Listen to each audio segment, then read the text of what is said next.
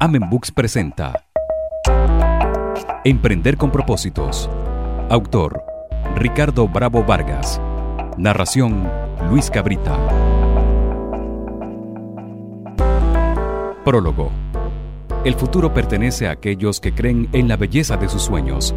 Eleanor Roosevelt.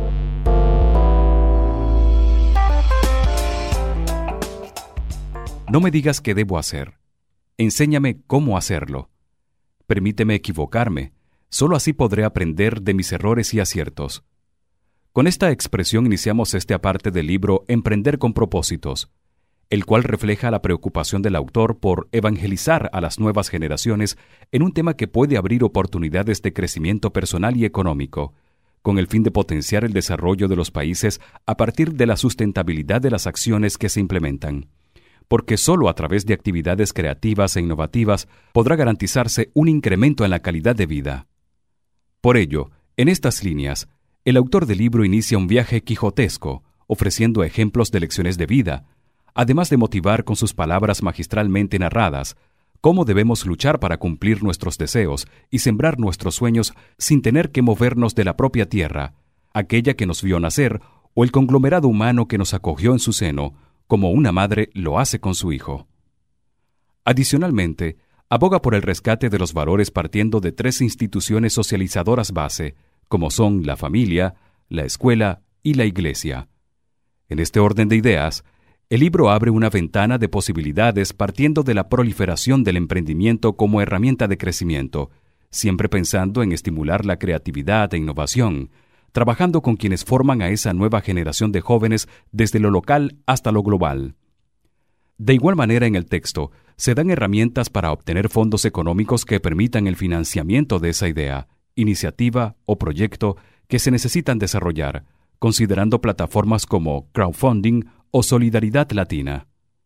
Asimismo, en correspondencia con lo expuesto, el autor esboza aspectos relacionados a experiencias exitosas en materia de emprendimiento, las franquicias como modalidad de emprendimiento y la formulación de un plan de negocios utilizando como ejemplo la metodología Canvas, una de las metodologías más implementadas que permite crear oportunidades de negocios productivos. Finalizando esta parte con un tema por demás controversial e interesante, proceso de globalización de la economía compartida. No obstante, lo más importante del material que se oferta en esta obra es precisamente mejorar la calidad de vida, apalancando esa iniciativa en una serie de acciones que aseguran un desarrollo en donde la base no es la rentabilidad, sino la sustentabilidad. Porque el emprendimiento está relacionado con la capacidad innata que tiene una persona de abrirse a nuevas oportunidades a través del uso de su talento creativo, el cual le ayuda a visualizar oportunidades en donde otros solo ven dificultades o amenazas. En este sentido, es importante reconocer que la sociedad, a nivel mundial, admite la necesidad de fomentar y apoyar las actividades de emprendimiento en todos los niveles, articulando y vinculando instituciones o programas.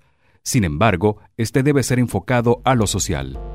Cierra esta obra con un tema de mucho interés para todos los estudiosos del tema, y es precisamente la educación con propósitos, porque es necesario empezar a impartir una educación con propósitos claros y definidos, donde todos nos podamos sentir comprometidos con el desarrollo de nuestros países, la sustentabilidad de nuestras acciones y la optimización de nuestra calidad de vida.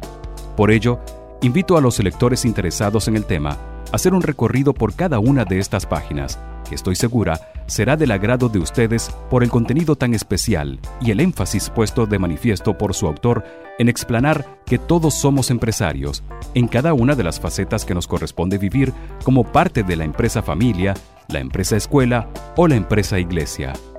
Doctora Cira Fernández de Pelecais.